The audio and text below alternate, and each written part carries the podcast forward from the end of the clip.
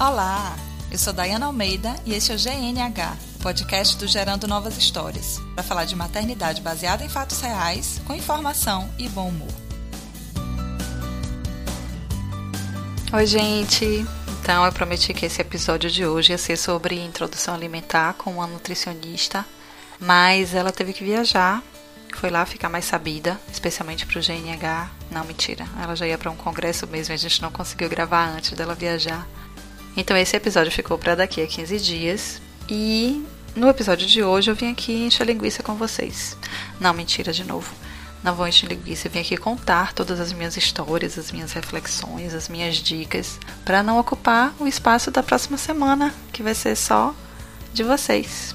Então mandem as suas dúvidas, mandem as suas inseguranças, os seus questionamentos, ou pelas redes sociais que vocês já conhecem, Facebook Gerando Novas Histórias, Instagram Gerando Novas Histórias, ou mandem para o contato arroba gerandonovashistórias.com.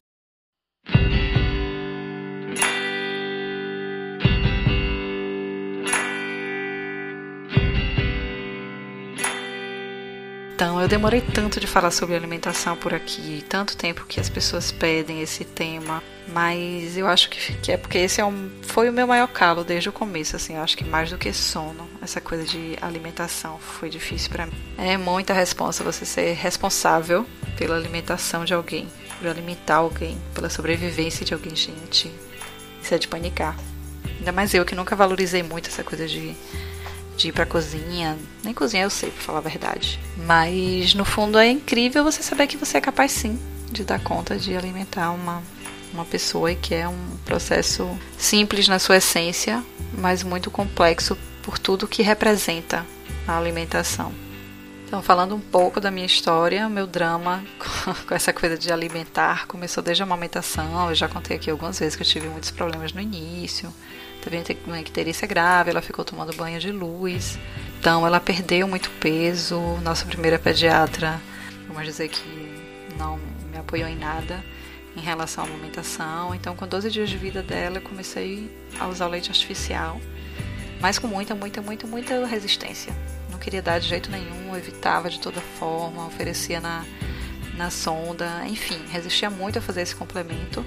Dava um mínimo assim para ela manter o peso. Só que com quatro meses ela teve uma estomatite e aí ela não engolia nada. Ela mamava muito pouco, ela não, não tomava o leite. E aquilo me deixou muito angustiada. E é ali que eu descobri que ela se alimentar era mais importante do que as minhas preocupações em relação ao desmame. Foi quando eu liberei mesmo o complemento do leite, porque ela precisava naquele momento. E a partir dali as coisas fluíram mais tranquilas. Mas essa coisa do peso de ganhar peso, de ter que estar tá ali naquela curva e tal. Os pediatras têm, né? Muitos pediatras têm esse desespero de que o bebê tem que estar tá naquela curva e isso é muito estressante. E hoje eu olho para a Luna e vejo que ela é magrela. Ela tem o meu biotipo, o biotipo do pai. Não tinha como ela ser um bebê gordo. E ela é bem comprida, o desenvolvimento dela é ótimo. Então, assim, não tinha motivo nenhum para ter se estressado tanto. Mas, enfim, primeiro bebê a gente se preocupa mesmo. Eu, pelo menos, me preocupei bastante e foi bem, bem complicado esse iníciozinho aí. Mas falando de introdução alimentar, que é o tema desse episódio e do próximo episódio, com a participação de uma profissional para tirar nossas dúvidas. Quando a gente fala de introdução alimentar, a gente está falando de introdução dos sólidos, depois da fase do aleitamento exclusivo, que são os primeiros seis meses. E aí esse processo de introdução dos sólidos eu consegui que ele fosse mais tranquilo, porque eu estava bem informada em relação ao, ao, aleitamento, eu sabia que até um ano o leite era a principal fonte de alimentação, independente de ser o leite materno ou o leite artificial. Como eu já estava em paz com esse complemento que ela tomava, isso me deixou mais tranquila para fazer essa introdução com mais paciência, com mais com menos expectativas, digamos assim. E uma coisa também que eu acho que foi determinante para ter sido mais tranquilo esse processo foi a leitura do livro do Carlos Gonzalez, o pediatra espanhol. Eu vou deixar o link no post, eu recomendo demais que vocês leiam, porque ele deixa muito claro essa tranquilidade de que a criança ela vai comer o quanto ela precisa, de que o corpo é sábio. Eu também tinha lido muito sobre o BLW. A gente vai falar um pouco sobre, sobre esta forma de introdução de sólidos no nosso próximo encontro. Mas essas leituras me ajudaram muito. Vou deixar alguns links também lá no, no episódio. Tem muita, muita coisa sobre isso. Tem congresso online só sobre introdução alimentar com base em BLW, tem palestras, tem blogs, tem sites exclusivos para isso. Então eu vou deixar um monte de link lá no post para vocês. E eu comecei com BLW então eu ia introduzindo uma fruta ou uma verdura por dia, ou cozida no vapor, ou crua mesmo, e observando se ela aceitava, se ela tinha alguma reação. E ela aceitava quase tudo, fazia maior lambança. Claro que não era aquele momento de se alimentar com os sólidos. É uma introdução, era o momento dela estar tá, é, se adaptando àquilo, do organismo também estar tá se adaptando a uma coisa diferente. E a gente, tanto eu quanto ela, fomos levando isso com muita tranquilidade. Ela respondeu muito bem. Só que depois de um ano, a tal da necessidade de aumentar o peso voltou a ser uma sombra na nossa vida, né? Porque a partir de um ano, a, os sólidos já têm uma importância na alimentação. O aleitamento ele passa a ser complementar e eu não queria aumentar a quantidade de complemento que ela tomava, né? E ela tinha uma necessidade nutricional maior, então eu queria que ela comesse mais sólidos, ao invés de aumentar o complemento. E aí eu não dei mais conta de esperar o processo do BL, de BLW, porque é você confiar mesmo no, no processo, você confiar na criança. E eu observava aquilo e eu ficava me perguntando se ela não queria mesmo comer, ou se é porque estava mais interessante ela brincar com a comida, ou se dava mais trabalho e demorava mais e ela desistia antes de estar satisfiada. Um monte de reflexão. Não dei conta, apesar de achar que é a melhor forma, o melhor método para que a criança tenha mais autonomia, para que ela entenda melhor os, as sensações de saciedade, de fome. Enfim, eu continuo confiando muito no método, acompanhei histórias que deram certo com o BLW do início ao final. No meu caso, eu não dei conta, e aí eu comecei a alimentar ela com a colher.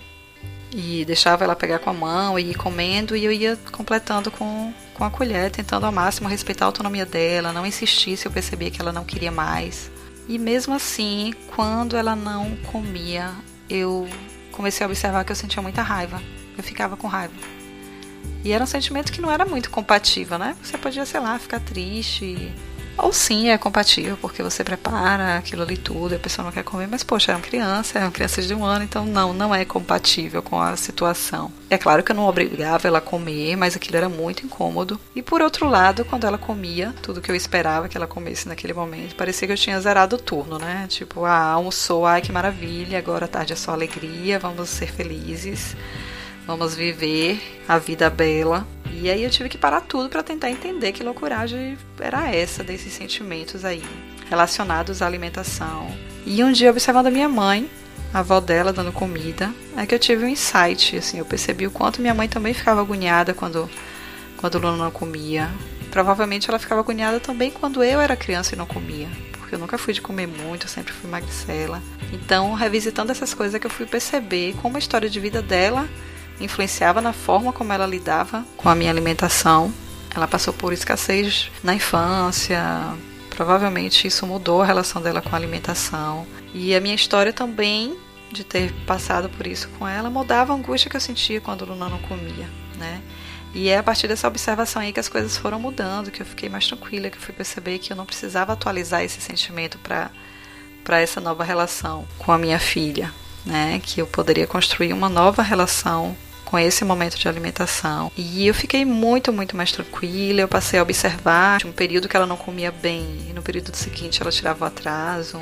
Parei também de comemorar quando ela comia muito durante alguns dias, porque eu já percebia que era uma reserva, porque sei lá, vinha algum dente por aí que ela ia parar de comer por outro tempo.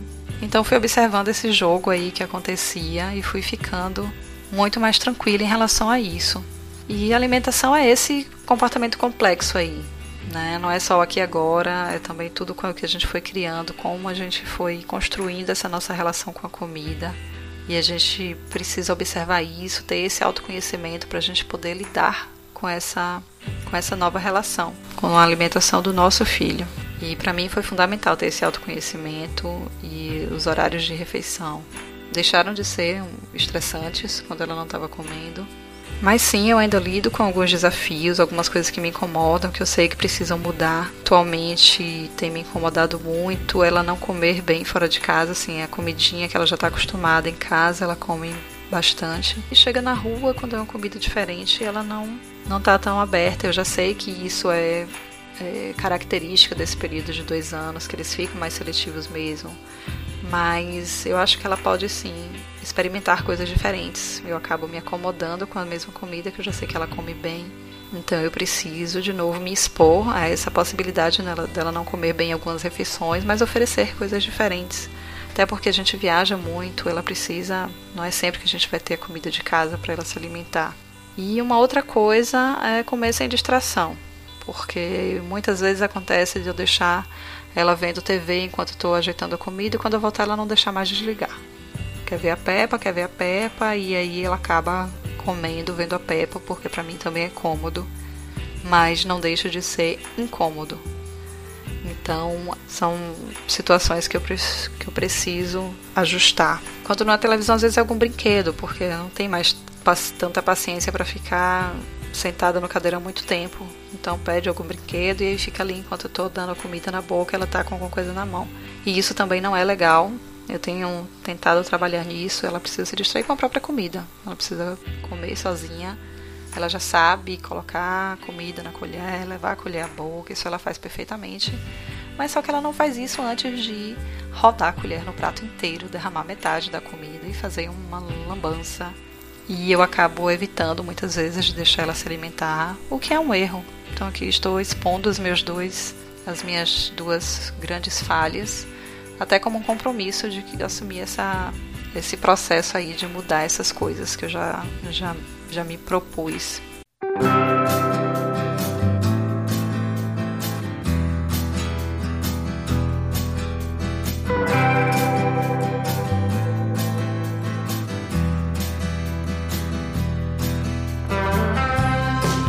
Mas não é por isso que eu também não tenho alguma experiência e que não tenho algumas diquinhas para dar para quem está começando.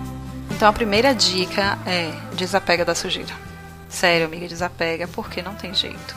Rola até assim de você usar um babador, de preferência de um tecido flanelado, que é para o líquido não escorrer, porque às vezes usa de plástico, mas aí escorre tudo e vai para as pernas, não adianta nada.